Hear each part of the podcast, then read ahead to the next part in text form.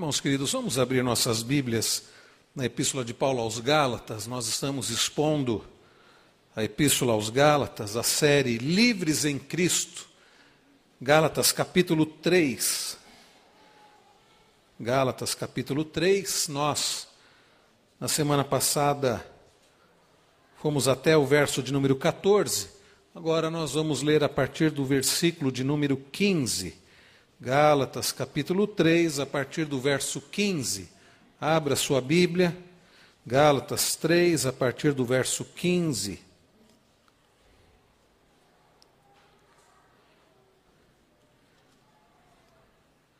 Eu peço que os irmãos acompanhem com atenção a leitura da palavra. Gálatas 3, a partir do verso 15, diz-nos assim: Irmãos, falo como homem Ainda que uma aliança seja meramente humana, uma vez ratificada, ninguém a revoga ou lhe acrescenta alguma coisa. Ora, as promessas foram feitas a Abraão e ao seu descendente. Não diz e aos seus descendentes, como se falando de muitos, porém como de um só, e ao teu descendente, que é Cristo. E digo isto uma aliança já anteriormente confirmada por Deus, a lei que veio 430 anos depois, não a pode abrogar, de forma que venha a desfazer a promessa. Porque se a herança provém de lei, já não decorre da promessa, mas foi pela promessa que mas foi pela promessa que Deus a concedeu gratuitamente a Abraão. Qual, pois, a razão de ser da lei? Foi adicionada por causa das transgressões, até que viesse o descendente a quem se fez a promessa, e foi promulgada por meio de anjos pela mão de um mediador. Ora, o mediador não é de um, mas Deus é um. É porventura a lei contrária às promessas de Deus? De modo nenhum.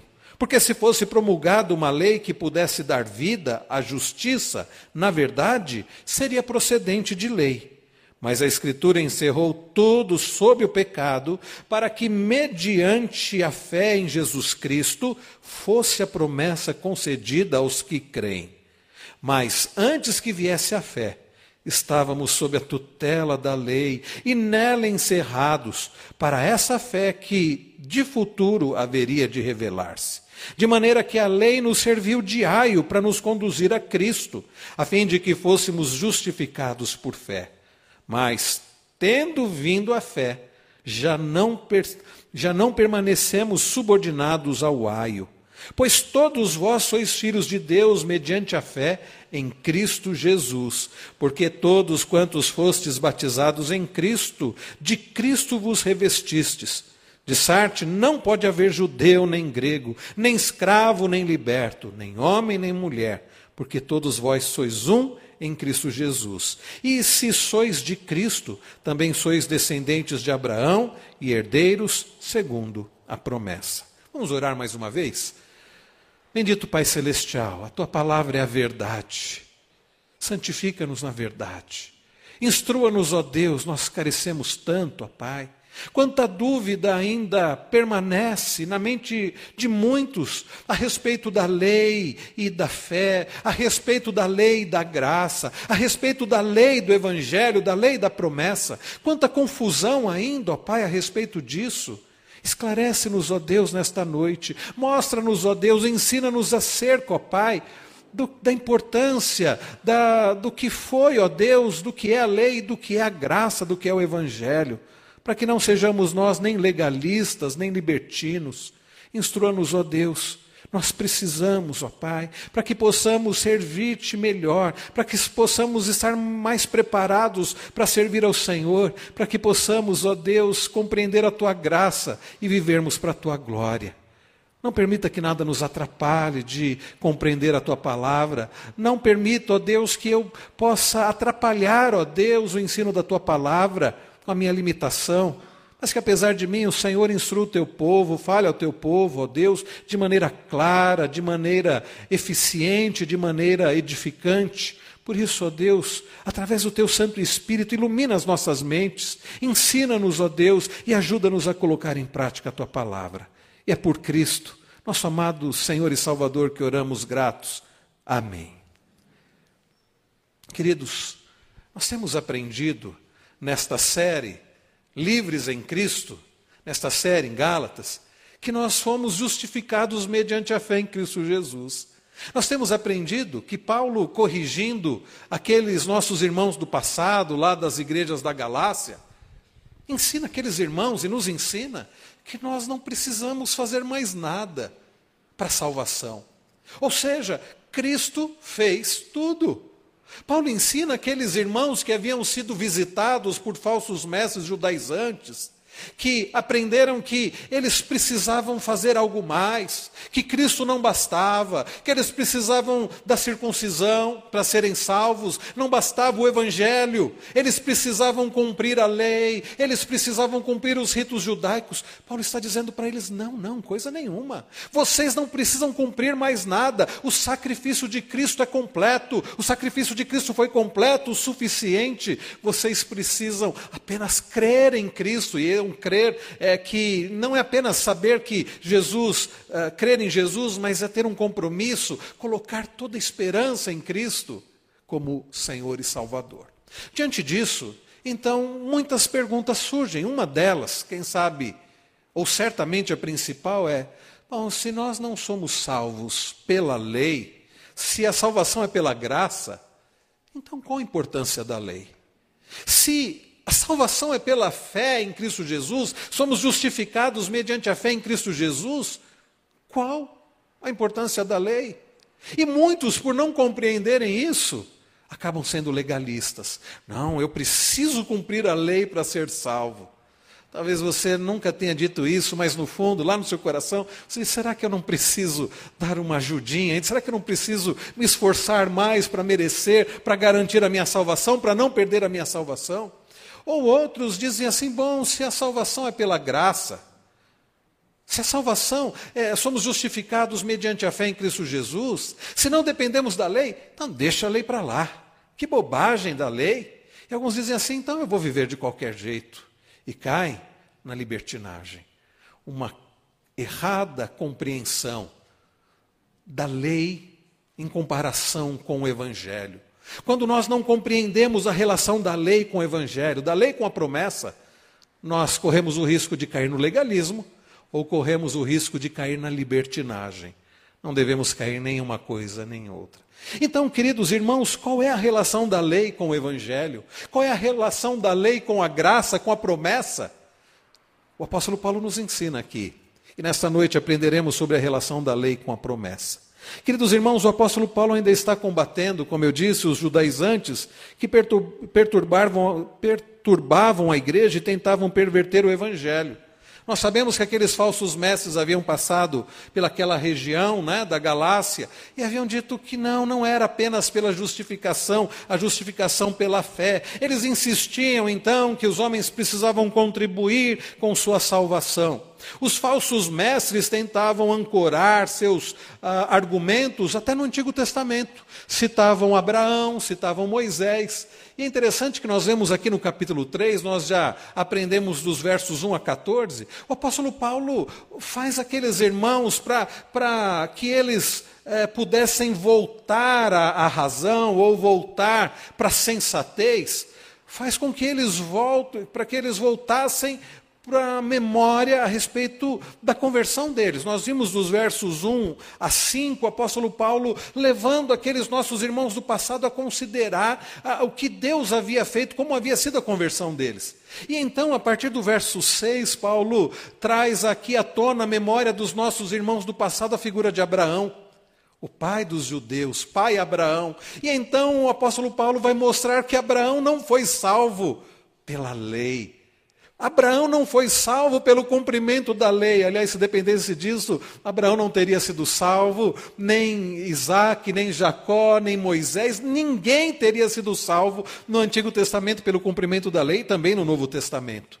Aquela ideia, irmãos queridos, de que no Antigo Testamento as pessoas eram salvas pela lei, pelo cumprimento da lei, no Novo Testamento é pela graça, é uma ideia equivocada, não bíblica. Paulo mostra isso aqui, dos versos 6 até o verso de número 14. Paulo então nos ensina, e nós vimos isso na semana passada, que Abraão não foi salvo pela lei, mas ele foi justificado pela fé na promessa. Na promessa. Justificado pela fé que ele teve no Messias que viria. E nós, justificados pela fé que nós temos no Messias que veio, no, em Jesus Cristo que veio. Mas Paulo, meus irmãos, continua a, a, trazer o seu arrazoado para aqueles nossos irmãos do passado. E Paulo, queridos, vai, depois de falar sobre a experiência de Abraão, Paulo continua a falar sobre isso, mas agora Paulo fala sobre a promessa. Nós cantamos ainda há pouco, incomparáveis são tuas promessas. De fato, meus irmãos, as promessas do Senhor são incomparáveis. Como então podemos entender a, a lei e a promessa? John Stott, com grande sabedoria espiritual, diz que o mesmo Deus que deu a promessa a Abraão também deu a lei a Moisés. Sabe por quê? Ele é o mesmo Deus. É o mesmo. O Deus do Antigo Testamento não é diferente do Deus do Novo Testamento é o mesmo Deus. O Deus que salvou pela graça, justificando mediante a fé no Messias que viria, é o Deus que hoje salva pela graça, justificando pessoas pela fé no Messias que veio, no Cristo que veio. Ele é o mesmo Deus, é o Deus de aliança, é o Deus de promessa, é o Deus da graça. Queridos irmãos, qual é então, se Deus é o autor de ambas, tanto da lei como da promessa, se ele é o autor da lei e da graça, da lei e do evangelho, a pergunta que fica é qual é a relação entre a lei e a graça? Qual é a relação entre a lei e a promessa, a lei e o evangelho? Nos versos 15 a 18, Paulo diz que a lei não anulou a promessa. Nós aprenderemos isso hoje. Nos versos eh, eh, 19 a 22, diz que a lei iluminou a promessa. Nos versos 23 e 24, veremos que Paulo descreve que éramos o que éramos debaixo da lei. Nos versículos 25 a 29, o que somos em Cristo. Ah, meus irmãos, que lições importantes, que lições tão oportunas nós temos aqui nesta passagem. A lei não nos salva, mas sabe o que Paulo nos ensina? Que ela nos toma pela mão e nos leva a Cristo, o Salvador. Eu quero destacar então, queridos, para nossa edificação e para nossa compreensão, para entendermos bem a relação da lei com a promessa, quatro verdades, quatro coisas que Paulo nos deixa claro a respeito da lei com relação em relação à promessa. A primeira delas, guarde isso, a lei não pode invalidar a promessa. Sabe aquela lei que Deus deu ao povo através de Moisés? Sim, aquela lei tão antiga, ela não tem poder para invalidar, para revogar a promessa de Deus em Cristo Jesus para nós, a salvação pela graça. É o que Paulo ensina dos versos 15 a 18. Nós veremos isso agora. Abraão, meus irmãos, foi justificado diante de Deus, não pelas obras da lei, mas pela fé na promessa. Essa promessa, queridos, foi lhe dada antes da lei. Queridos irmãos, a lei que Deus deu ao seu povo foi dada muito tempo depois. Vejam o que diz o apóstolo Paulo a partir do versículo de número 15: Irmãos, falo como homem. Ainda que uma aliança seja meramente humana, uma vez ratificada, ninguém a revoga ou lhe acrescenta alguma coisa. Ora, as promessas foram feitas a Abraão e ao seu descendente. Não diz e aos seus descendentes, como é, se falando de muitos, porém como de um só, e ao teu descendente que é Cristo. E digo isto, uma aliança já anteriormente confirmada por Deus, a lei que veio. Olha quanto tempo a lei havia sido é, é, dada depois. A lei que veio 430 anos depois. Não a pode abrogar de forma que venha a desfazer a promessa. Porque se a esperança provém da lei, de lei, diz Paulo, já não decorre de promessa, mas foi pela promessa que Deus a concedeu gratuitamente a Abraão. Perceberam, meus irmãos? Paulo está dizendo aqui que a lei não tem poder para invalidar, não tem poder para revogar a promessa que Deus fez há tantos e tantos anos atrás a um homem chamado Abraão. A quem nós consideramos como nosso pai espiritual, pai Abraão, pela fé nós somos descendentes de Abraão. Nós vimos isso na semana passada. Queridos irmãos, nós vemos que Abraão foi justificado diante de Deus não pelas obras, mas pela fé na promessa. Essa promessa lhe foi dada antes da lei, antes mesmo de sua circuncisão. Os irmãos já repararam, já notaram, olhando lá em Gênesis, que Deus faz a promessa para Abraão antes de eh, antes de Abraão ser circuncidado, nós vimos na semana passada que Abraão não era um super-herói. Abraão não era aquele tipo que as pessoas vão dizer: olha, Deus deve ter olhado para ele e falado: que sujeito bom, a ah, este será pai de uma numerosa nação, porque ele é muito bom, ele é muito fiel. Abraão, nós comentamos na semana passada, ele fazia parte de um povo idólatra. Abraão morava na cidade de Ur, Ur dos caldeus. Os caldeus, é, nós estamos falando de um povo pagão. E Abraão não era, então, um exemplo de uma pessoa devota ao Deus único e verdadeiro. Mas apesar de Abraão, Deus resolveu fazer dele pai de uma numerosa nação. E o que fez com que Abraão fosse justificado não foi que Abraão cumpriu lei porque a lei foi dada depois. Foi porque ele creu na promessa. A lei, meus irmãos, não apenas veio depois da promessa, mas não podia revogar a promessa. Por exemplo, nós vemos, queridos, aqui no verso 15, que Deus é, espera que todo pacto seja honrado. Perceberam a linguagem que Paulo usa aqui? Irmãos, falo como homem. Ele inicia aqui o verso de número 15. Ainda que uma aliança seja meramente humana, uma vez ratificada, ninguém a revoga ou lhe acrescenta alguma coisa. Sabe o que Paulo está dizendo aqui? Ele está dizendo aqui, irmãos, vamos falar aqui eh, usando a linguagem do cotidiano. Se uma pessoa, vamos pensar no dia a dia, duas pessoas fazem um acordo fazem um acordo. Vamos trazer até para os nossos dias aqui. Quando alguém faz um contrato, o contrato é feito, ambos assinam. Essa assinatura, por vezes, é, é, é preciso reconhecimento de firma e alguns documentos são até registrados em cartório. Pode alguém mudar isso? Pode alguém simplesmente dizer assim: olha, eu mudei de ideia, eu vou fazer diferente. No contrato, onde tem assinatura, firma reconhecida, registrado em cartório. Pode alguém simplesmente dizer, eu, vou, eu resolvi fazer diferente agora? Não, não pode. Isso caracteriza quebra de contrato. As pessoas não fazem isso.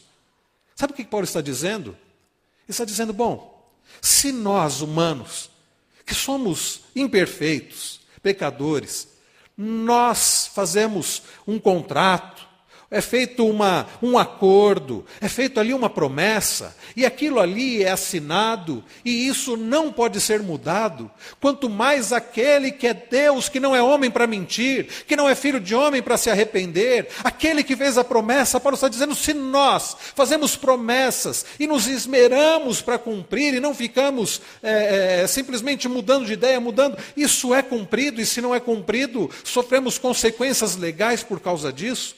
Paulo está dizendo: imaginem Deus. Ainda que uma aliança, diz Paulo, seja meramente humana, uma vez ratificada, ninguém a revoga ou lhe acrescenta alguma coisa.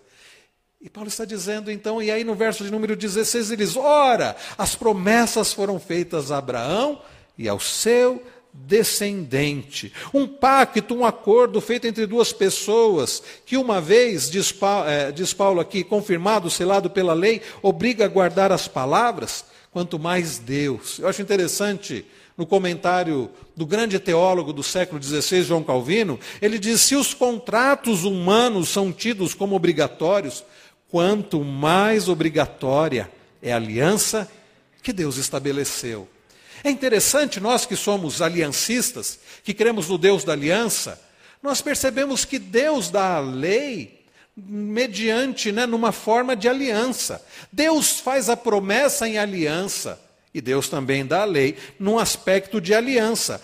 Queridos irmãos, John Stott, pastor anglicano já falecido, né, inglês já falecido, ele faz menção aqui da palavra, ah, da palavra que aparece aqui no versículo de número, ah, número 17, ele diz, e digo isto uma aliança. Essa palavra aqui do grego é diatek, e John Stott é, faz menção que no grego clássico e nos papiros o termo era comumente usado para definir testamento. Por isso que nós temos na Bíblia Antigo Testamento, né, é uma antiga aliança, e Novo Testamento, nova aliança. E Paulo está destacando que os desejos e as promessas expressos em um testamento são inalteráveis. Sabe, queridos, isso é uma ótima notícia para nós. Porque significa que a promessa que Deus fez a Abraão, ele não irá mudar. Deus não muda de ideia dizendo: Olha, eu fiz uma promessa há tantos anos atrás, mas eu pensei melhor e eu, eu resolvi mudar. A Bíblia diz que o nosso Deus, um dos aspectos, um dos atributos de Deus, é a sua imutabilidade. Um dos hinos tão belos que nós costumamos cantar, está no nosso hinário, o novo cântico, é o hino de número 32, diz: Tu és fiel, Senhor, ó Pai Celeste. Teus filhos sabem que não falharás. Nunca mudaste, tu nunca faltaste. Tal como eras, tu sempre serás. É maravilhoso saber que nós servimos um Deus que não é um Deus inconstante como nós somos, não é um Deus que está sujeito a mudanças, a mudança de ideia, a mudança de sentimentos, ele é o mesmo ontem, hoje e será para todos sempre. Significa, meus irmãos, que nós podemos confiar, nós podemos descansar no fato de que aquele que fez uma promessa a Abraão, ele vai cumprir. Há um cântico muito bonito que nós cantamos também que diz: Deus de aliança, Deus de promessas, Deus que não é homem para mentir. Tudo pode passar, tudo pode mudar, mas tua palavra, o quê? Vai se cumprir. Irmãos, Deus fez uma promessa. Ele fez uma promessa a Abraão e ao seu descendente, e Deus não muda. Deus fez um pacto com Abraão e seu descendente. Veja o que diz o verso de número 16. Ora, as promessas foram feitas a Abraão e ao seu descendente. Não dize aos seus descendentes como se falando de muitos, porém como de um só, e ao teu descendente, que é Cristo. O apóstolo Paulo, aqui ele está usando, porque no, no, Antigo Testamento aparece descendentes, mas Paulo está usando aqui a Septuaginta, que é a tradução ah, ah, do Antigo Testamento para o grego, e na tradução do Antigo Testamento que for escrito em hebraico no grego, a palavra que aparece no grego está no singular. E Paulo faz, uma, Paulo faz dá um esclarecimento aqui que descendente ali do Antigo Testamento é Jesus Cristo. Jesus Cristo. Está dizendo que Deus fez uma promessa a Abraão e ao seu descendente. Os irmãos se lembram de Gênesis, Gênesis 3, verso 15? Quando Deus trata com a serpente e diz assim: que poria inimizade entre a serpente e o descendente da mulher, que este lhe feriria a cabeça e a serpente iria lhe ferir o calcanhar. Quem é o descendente da mulher? Quem é aquele que viria ferir a cabeça, esmagar a cabeça da serpente? Jesus Cristo. Que na cruz, meus irmãos, faz isso. Então, queridos, nós estamos falando aqui, o apóstolo Paulo está falando de uma promessa. Ah, como podemos saber que uma pessoa é justificada pela fé e não por obras? É que as promessas de Deus foram feitas a Abraão, como diz lá Gênesis 17, versos 7 e 8, e a Cristo, seu descendente, como diz aqui Paulo no verso de número 16. Irmãos, pensem assim: se Abraão foi justificado pela fé, e Paulo está dizendo que Abraão foi justificado pela fé, igualmente o será a sua descendência. Quando nós lemos, por exemplo, o apóstolo Paulo escrevendo aos Romanos, lá no capítulo 4, nos versos 13 e 14, Paulo escreve assim: Não foi por intermédio da lei que Abraão ou a sua descendência, ah, não foi por intermédio da lei que a Abraão ou a sua descendência coube a promessa de ser herdeiro do mundo, e sim mediante a justiça da fé. Pois se os da lei é que são os herdeiros, anula-se a fé e cancela-se a promessa. Irmãos queridos, convém observar aqui que não foi Abraão quem fez uma aliança com Deus. Não foi Abraão que procurou o Senhor, não foi Abraão que fez a promessa para o Senhor, não foi Abraão que fez um pacto com o Senhor. Este pacto, meus irmãos, ele tem início no Senhor, ele é iniciativa do Senhor, ele é unilateral. Não foi que Deus assinou num local e Abraão assinou no outro, porque Deus sabia que Abraão não conseguiria cumprir a sua parte. Foi Deus quem fez. Os irmãos se lembram do texto, ah, usando né, o costume daquele tempo: o animal era morto e abria-se aquele animal em duas partes, e as pessoas que faziam um acordo, elas passavam ah, sobre as duas bandas daquele animal morto e naquele sangue. E é interessante que quando Deus faz isso com Abraão, apenas Deus passa entre as duas partes. Foi Deus, meus irmãos, quem foi, fez a promessa. Se tivesse sido Abraão, nós não teríamos segurança. Porque, queridos, Abraão não era perfeito e nós também não somos. Então, queridos irmãos, nós precisamos entender que o propósito de Deus não era apenas de dar a terra de Canaã aos judeus, mas, sobretudo, salvar os crentes que estão em Cristo Jesus. Ele é o Deus da aliança, ele é o Deus da promessa. Quem fez a promessa foi, foi o Senhor. E sabe o que é maravilhoso também? É que quando Deus dá a lei, e Paulo vai dizer que essa lei é dada, Deus faz a promessa a Abraão, e cerca de 430 anos depois, alguns estudiosos dizem que talvez tenha sido um pouco mais, chegando próximo a 450 anos depois, Deus dá a lei ao seu povo através de Moisés. E vejam, meus irmãos, o que diz Paulo no verso 17: Digo isto, uma aliança já anteriormente confirmada por Deus, a lei que veio 430 anos depois, não a pode abrogar de forma que venha desfazer a promessa. Porque se a esperança provém de lei, já não decorre de promessa, mas foi pela promessa que Deus a concedeu. Qual é a palavra que aparece aí? Gratuitamente a Abraão.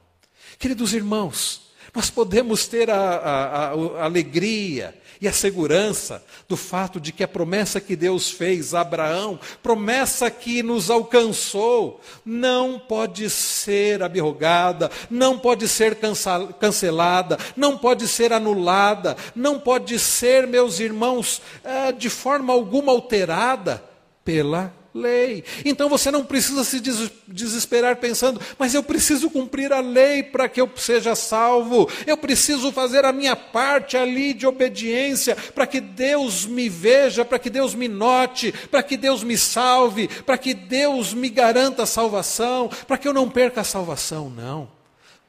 Por causa da fé na promessa. Eu pergunto para você, você creu na promessa? Você já creu na promessa de salvação através de Cristo? Você já depositou toda a sua confiança não em você mesmo, não nos seus méritos, não na sua suposta obediência, não na sua expectativa de que você vai obedecer, mas você já depositou toda a sua segurança de salvação na promessa de salvação através de Cristo, em Cristo? Se você já fez isso, você não precisa temer porque a promessa não pode ser anulada, não pode ser modificada. Deus deu o seu pacto de fé antes de dar a lei. É maravilhoso, meus irmãos, Deus dá a promessa a Abraão. Nem mesmo Deus deu a lei ao seu povo no Egito. Os irmãos conhecem a história. Os irmãos já leram o livro do Êxodo. Os irmãos sabem que o, o clamor do povo chegou até Deus, Deus envia Moisés, liberta o seu povo depois de libertar o seu povo de forma maravilhosa, miraculosa, de forma poderosa, depois de Deus abrir o mar vermelho, fazer com que seu povo passasse com os pés a seco e destruir a Faraó e todo o seu exército, depois do povo sendo conduzido por Deus na peregrinação, é que Deus dá a lei. Sabe, é, isso é didático, é digno de nota, para ninguém dizer assim: olha, está vendo? O povo precisou obedecer para ser liberto. O povo precisou obedecer para ser abençoado. Não, meus irmãos, o povo recebeu vida, recebeu libertação, o povo recebeu a, a promessa e depois é que recebeu a lei. E o que, que Paulo está dizendo? A lei não pode anular, a lei não pode invalidar a promessa. Essa é a primeira coisa que nós aprendemos. É interessante que quando Deus dá a lei ao seu povo, como eu disse, ele passa no contexto de aliança. Os irmãos conhecem Êxodo, uh, Êxodo capítulo 20. Os irmãos conhecem as palavras de Deus para o seu povo. Os irmãos conhecem os dez mandamentos.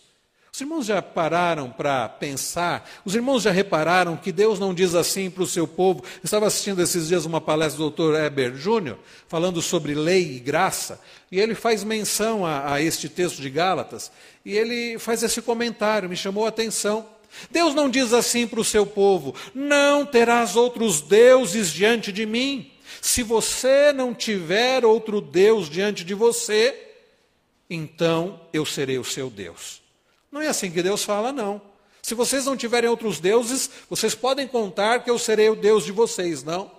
Lá em Êxodo 20, Deus não diz assim para o seu povo: não farás para ti imagens de escultura. Se você não fizer imagens de escultura, eu vou te abençoar. Mas você não pode fazer imagem de escultura, senão eu não vou abençoar vocês, não. Deus não diz isso, não. Ele não diz lá, não tomarás o nome do teu Deus em vão. E se você não tomar o meu nome em vão, olha, você pode contar comigo. Na minha Bíblia não está escrito isso, meus irmãos. Ele, queridos, ele não fala assim. Na verdade, é, é o contrário.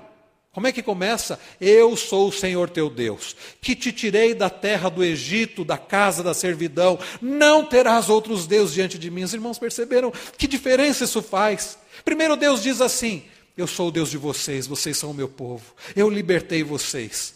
Agora, cumpram a lei. Queridos irmãos, sabe o que o Senhor nos ensina?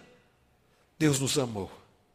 Nós somos justificados pela fé em Jesus Cristo. Nós somos salvos não por aquilo que nós fizemos, mas por aquilo que Cristo fez. Deus nos amou e por causa do seu grande amor, ele nos salvou. Agora, observem a lei. Agora vivam conforme a lei. Vejam, meus irmãos, primeiro Deus diz assim: vocês são meus, eu os amo, vocês não precisam fazer mais nada para receberem o amor, porque eu os amo de forma perfeita, vocês já têm garantida a salvação. Obedeçam. Nós não precisamos obedecer para sermos amados por Deus, nós não precisamos obedecer à lei para sermos salvos.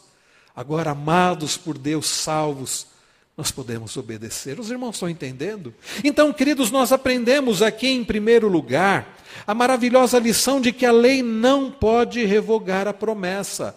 Pare de ficar confiando na lei, pare de ficar dependendo de lei, pare de buscar descanso numa, na sua obediência. Creia na promessa. E então obedeça a lei porque você já pertence ao Senhor, porque você já é amado por Deus, porque você já tem certeza da vida eterna em Cristo Jesus, porque você já tem tudo em Cristo. Segundo lugar, meus irmãos, nós estamos falando sobre qual é a relação entre a lei e o Evangelho, qual é a relação entre a lei e a promessa. Nós já vimos que a lei não pode revogar a promessa. Mas, em segundo lugar, ao olharmos para os versos 19 e 20, nós aprendemos que a lei não é maior do que a promessa. Além da lei não poder revogar a promessa, Paulo nos ensina que a lei também não é maior que a promessa. Vejam comigo os versos 19 e 20. Eu lerei o verso 19, peço que os irmãos leiam o verso 20. Qual, pois, a razão de ser da lei? Foi adicionada por causa das transgressões, até que viesse o descendente a quem se fez a promessa, e foi promulgada por meio de anjos pela mão de um mediador.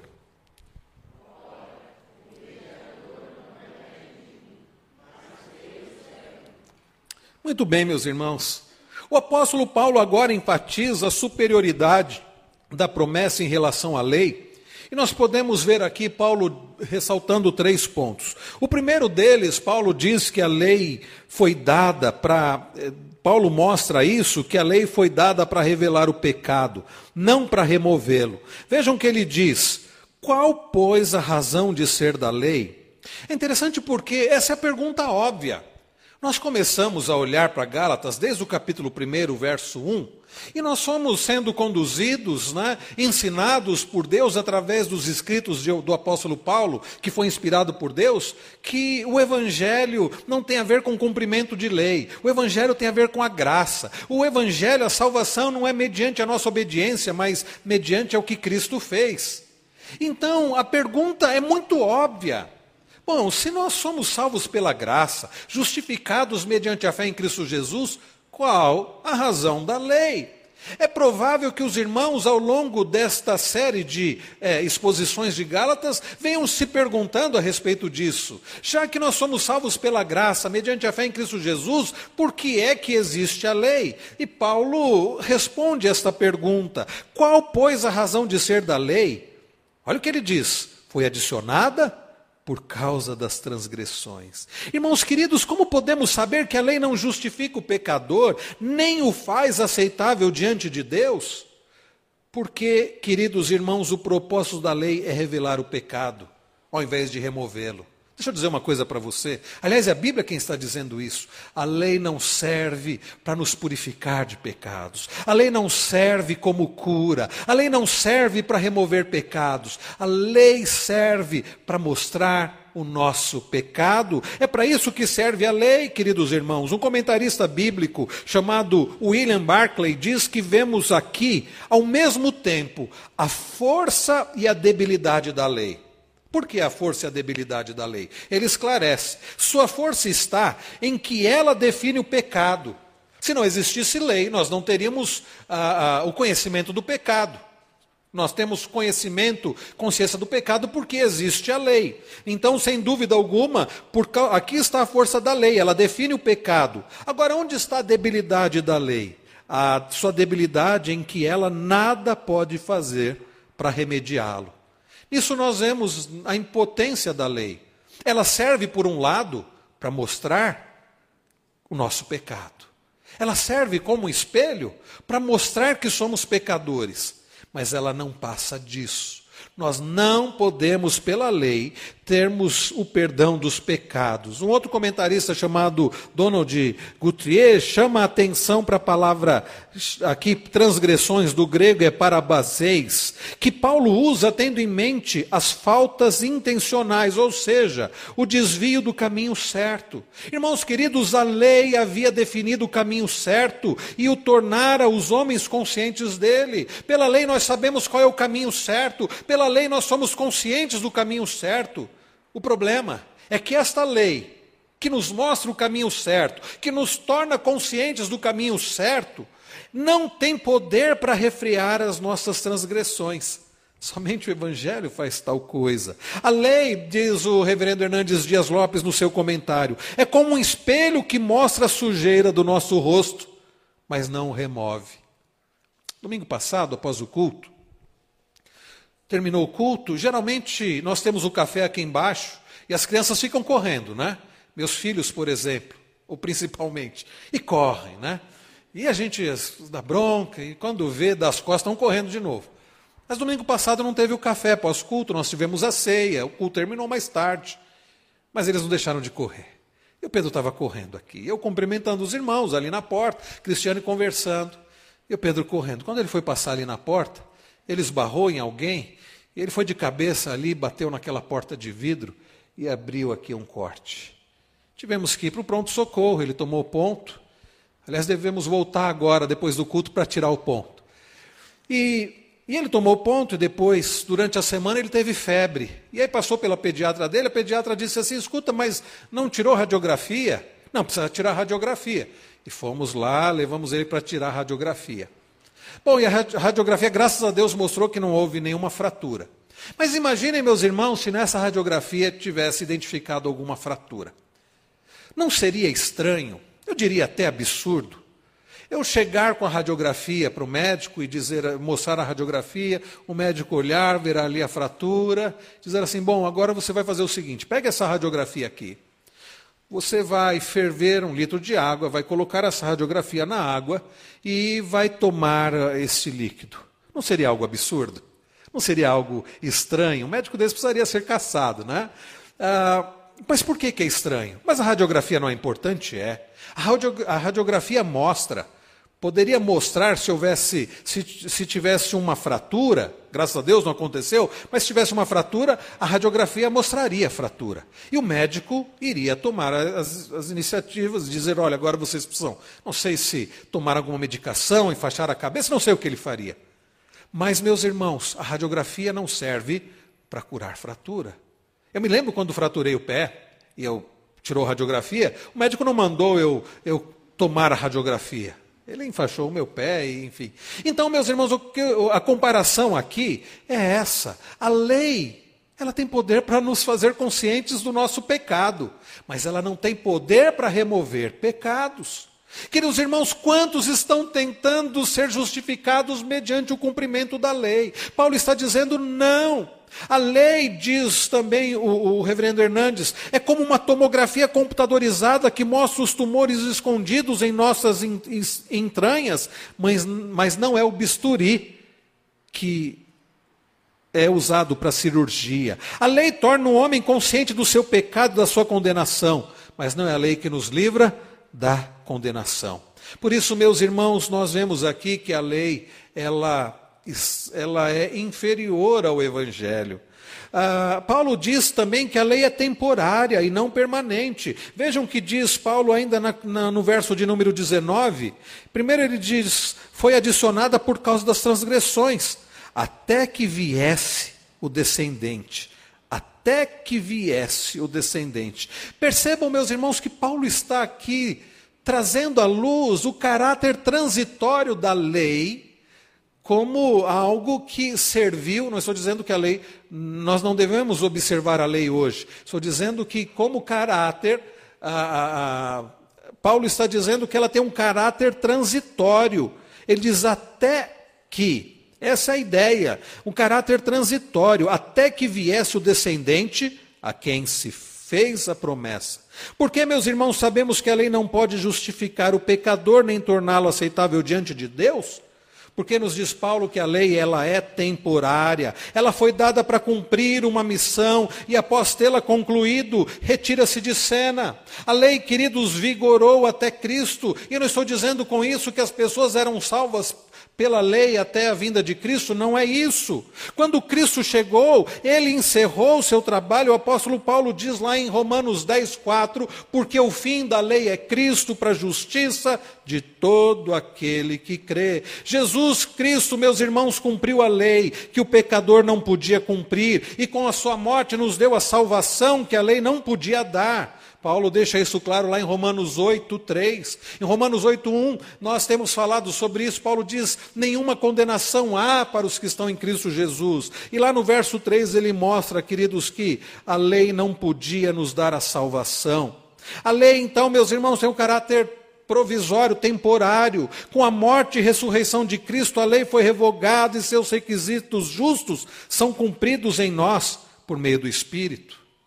Queridos irmãos, Paulo também diz no mesmo verso 19, o final do verso 19, ele diz: A lei foi dada por meio de um mediador e não diretamente por Deus. Nós vemos isso nos versos 19 e 20. Ora, o mediador, diz ele, não é de um, mas Deus é um. Como então podemos saber que a lei não pode justificar o pecador e nem torná-lo aceitável diante de Deus? Porque a lei não foi dada diretamente por Deus, mas por meio de um mediador. Portanto, ela é inferior à promessa. Irmãos queridos, vamos parar de tentar colocar a nossa segurança na lei e vamos descansar na promessa. A lei, ela é inferior à promessa. A lei, ela é limitada. Ela nos faz conscientes do pecado, mas ela não purifica pecados. Nós lemos no início do culto as palavras de João Batista: Eis o Cordeiro de Deus que tira o pecado do mundo. João Batista não apela para a lei. João Batista não apela para o esforço das, dos homens. João Batista prega arrependimento. João Batista aponta para Jesus Cristo. João Batista prega o Evangelho. João Batista fala a respeito da promessa. Queridos irmãos, então nós aprendemos que a lei, ela não pode ser revogada, ela não pode revogar a promessa, aliás, e a lei não é maior que a promessa.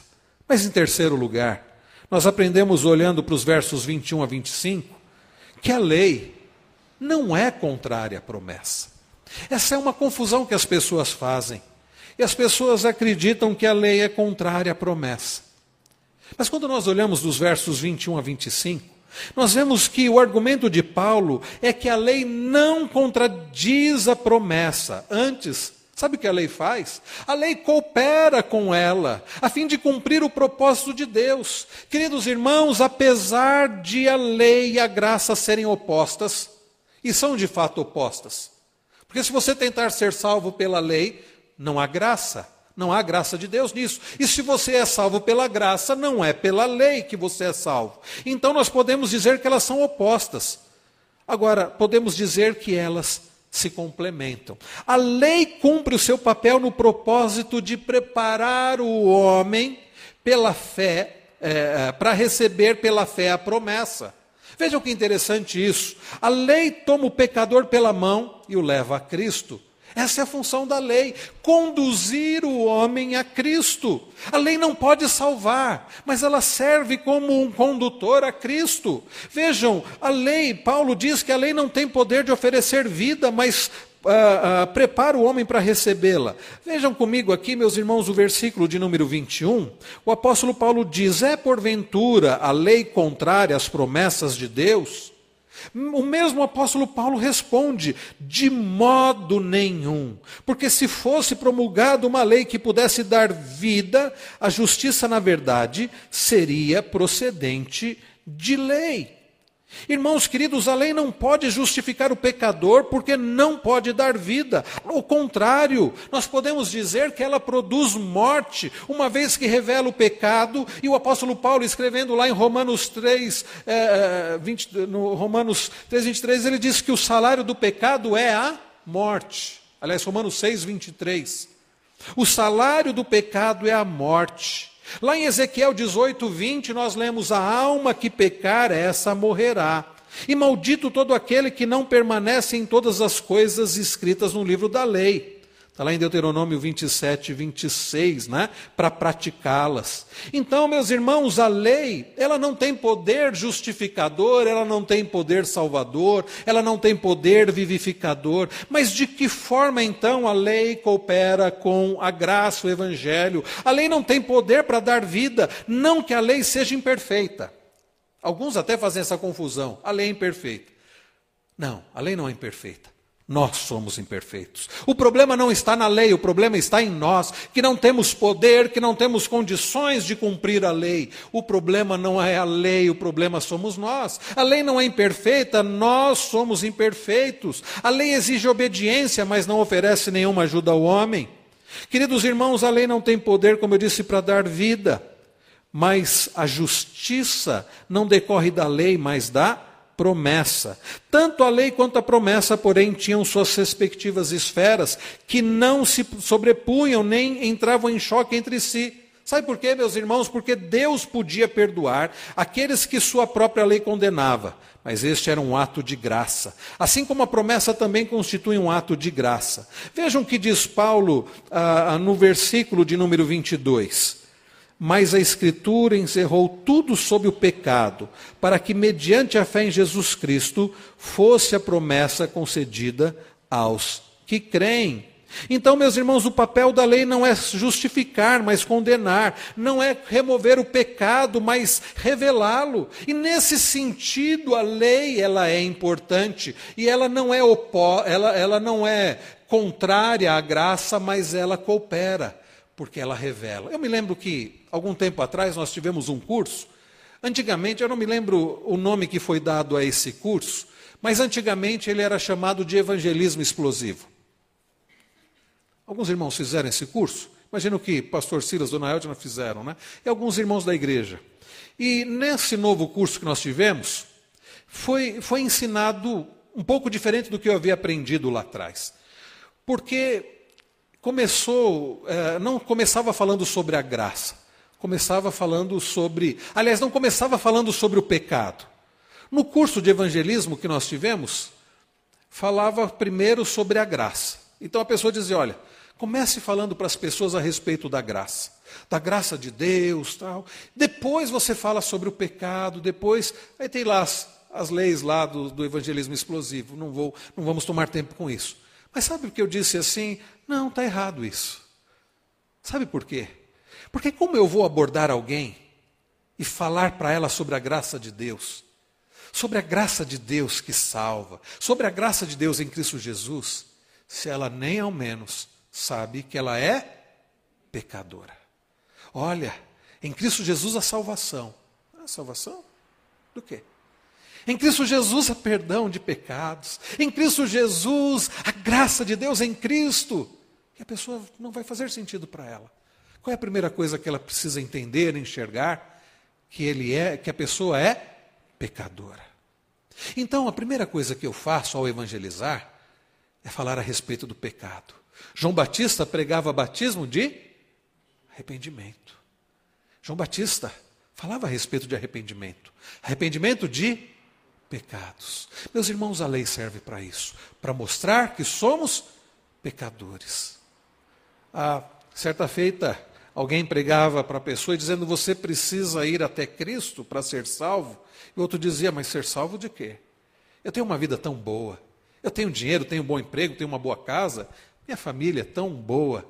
Ser salvo de quê? Eu não preciso ser salvo.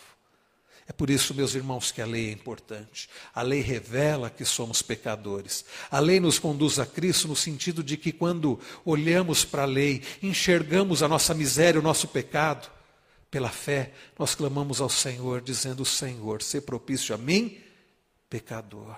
Aquele homem que, aquele publicano que juntamente com o fariseu foi até o templo orar, buscando por justificação, através da lei, ele enxergou que ele era pecador. Ele não podia ser salvo pela lei, mas a lei o conduziu a clamar ao Senhor, dizendo: Se propício a mim, pecador. Tem misericórdia de mim, pecador. Então, queridos irmãos, nós aprendemos que a lei, ela não é oposta à promessa.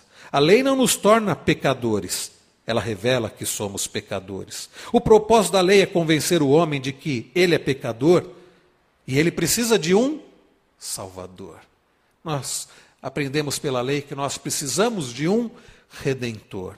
Antes de o Evangelho ser apresentado ao homem, este precisa ser confrontado pela lei. É a lei, meus irmãos, que desmascara o pecado e condena o homem. Somente um homem consciente de sua culpa busca o Salvador.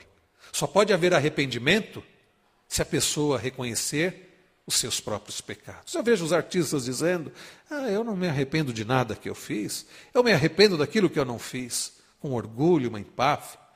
Não houve compreensão da miséria, do pecado, não há arrependimento. Então, meus irmãos, a lei, nós aprendemos, a lei, a, lei também mantém o homem na prisão até mostra-lhe a porta de escape da fé. Olha o que Paulo diz no verso 23: Mas a Escritura encerrou tudo sobre o pecado para que, mediante a fé em Jesus Cristo, fosse a promessa concedida aos que creem. Paulo diz que a lei era uma prisão para o homem. Antes de a fé vir, ou seja, antes de Cristo morrer pelos nossos pecados, os homens eram prisioneiros sobre a lei. Né? Mas aí vem Jesus. Queridos irmãos, Uh, nós também aprendemos que a lei é guardião do homem até conduzi-lo a Cristo. Vejam que interessante a expressão que Paulo usa aqui. Uh, eu chamo a atenção dos irmãos agora, a partir do verso de número 23, diz: Mas antes que viesse a fé, estava sob a tutela da lei, nela encarcerados, para essa fé que de futuro haveria de revelar-se. De maneira que a lei nos serviu de aio para nos conduzir a Cristo, a fim de que fôssemos justificados por fé. Você não sabe o que é aio? Havia no, no, na antiguidade ah, uma pessoa, em geral um escravo, que servia para acompanhar as crianças, crianças de 6 até 16 anos. E esse escravo não era bem, ainda que a palavra seja paidagogos, de onde deriva a palavra pedagogia, pedagogo, ah, não era bem um ensinador. Esse aio não era um ensinador. Esse pai da Gogos não era um ensinador. Era alguém que estava ali para disciplinar. Ele acompanhava a criança, né, todo aquele período de infância, pré-adolescência, adolescência. E quando fazia alguma coisa errada, ele disciplinava. Paulo usa essa figura aqui do aio para se referir à lei. A lei não servia como ah, para ensinar, mas apenas para disciplinar. Então, a lei é um guardião do homem até conduzi-lo a Cristo, de maneira que a lei nos serviu, diz Paulo, de aio para nos conduzir a Cristo, a fim de que fôssemos justificados pela fé diz ele no versículo de número 24, né? Mas tendo vindo a fé, verso 25, já não permanecemos subordinados ao aio, pois todos vós sois filhos de Deus mediante a fé em Cristo Jesus, porque todos quantos fostes batizados em Cristo, Uh, de Cristo vos revestistes. De Sarte não pode haver judeu, nem grego, nem escravo, nem liberto, nem homem, nem mulher porque todos vós sois um em Cristo Jesus. E se sois de Cristo, também sois descendentes de Abraão e herdeiros segundo a promessa. Eu quero destacar, meus irmãos, também que, além da lei é, complementar a promessa, em último lugar, em quarto e último lugar, a lei não pode fazer o que a promessa faz. Nós aprendemos até aqui, apenas para refrescar a memória dos irmãos, que a lei não pode mudar a promessa, não pode revogar a promessa. Nós aprendemos, em segundo lugar, que a lei não é maior do que a promessa. E vimos agora, em terceiro lugar, que a lei não é contrária à promessa. As duas trabalham juntas. Uma conduz a Cristo, mas a promessa é que liberta e que salva. Mas a lei que não pode revogar a promessa, a lei, meus irmãos, que é, está, que é menor do que a promessa, e a lei que não é contrária à promessa, em último lugar, a lei não pode fazer o que a promessa faz. Nós acabamos de ver dos versos 26 a 29. O apóstolo Paulo vai concluir aqui o seu argumento da superioridade da promessa sobre a lei, mostrando três coisas.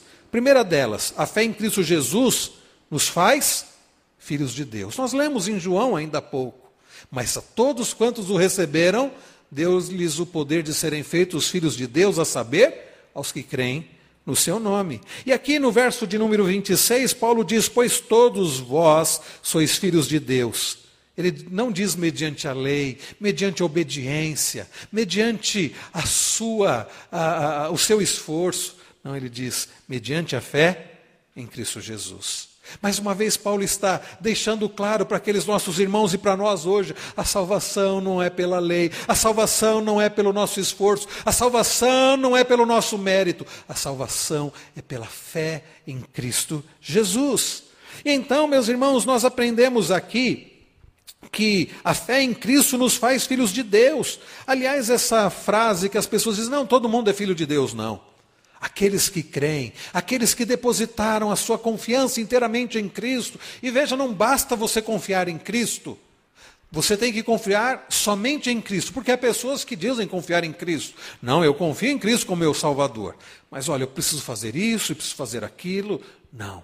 Fé, aliás, os irmãos se lembram? Somente a fé. Somente a fé. Aprendemos também, meus irmãos, que a fé em Cristo elimina todas as distinções e preconceitos. Olha que coisa maravilhosa, meus queridos. Ele diz no, a partir do verso de número 27: Porque todos quantos fostes batizados em Cristo, de Cristo vos revestistes, de Sarte não pode haver judeu, nem grego, nem escravo, nem liberto, nem homem, nem mulher, porque todos vós sois um em Cristo Jesus. Hoje, o politicamente correto é falar que ah, nenhuma pessoa é melhor que a outra, não pode haver discriminação.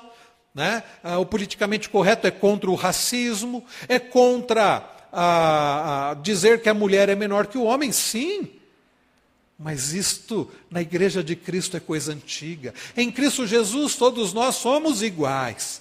Pela manhã, o reverendo Wilson nos instruía a respeito do, uh, do para a eleição do próximo domingo, falando: olha, o pastor não é melhor ou mais importante que os membros da igreja, os presbíteros não são mais importantes, melhores que os membros da igreja ou do que os diáconos. Todos somos iguais em Cristo, todos somos um. Não importa se você é uma pessoa abastada financeiramente, ou se você é uma pessoa que é dependente, que, que recebe um salário mínimo, ou se você está desempregado, não importa a cor da sua pele, não importa se você é de origem ah, oriental, ou se você é de origem europeia ou africana, não importa nada disso. Paulo está dizendo que não pode haver judeu, nem grego, nem escravo, nem livre, nem homem, nem mulher, porque todos vós sois um em Cristo Jesus. Que coisa maravilhosa, meus irmãos. E por último, ele diz: E se sois de Cristo, também sois descendentes de Abraão e herdeiros segundo a promessa. Sabe, queridos irmãos, pela a fé em Cristo elimina todos os preconceitos e a fé em Cristo nos faz herdeiros da promessa. Aqueles mestres judaizantes, eles se achavam merecedores da promessa. Deus fez a promessa a Abraão: nós somos judeus, nós merecemos, somos herdeiros da promessa. Paulo ensina: sabe quem são os herdeiros da promessa? Aqueles que creem em Cristo. Nós somos herdeiros da promessa.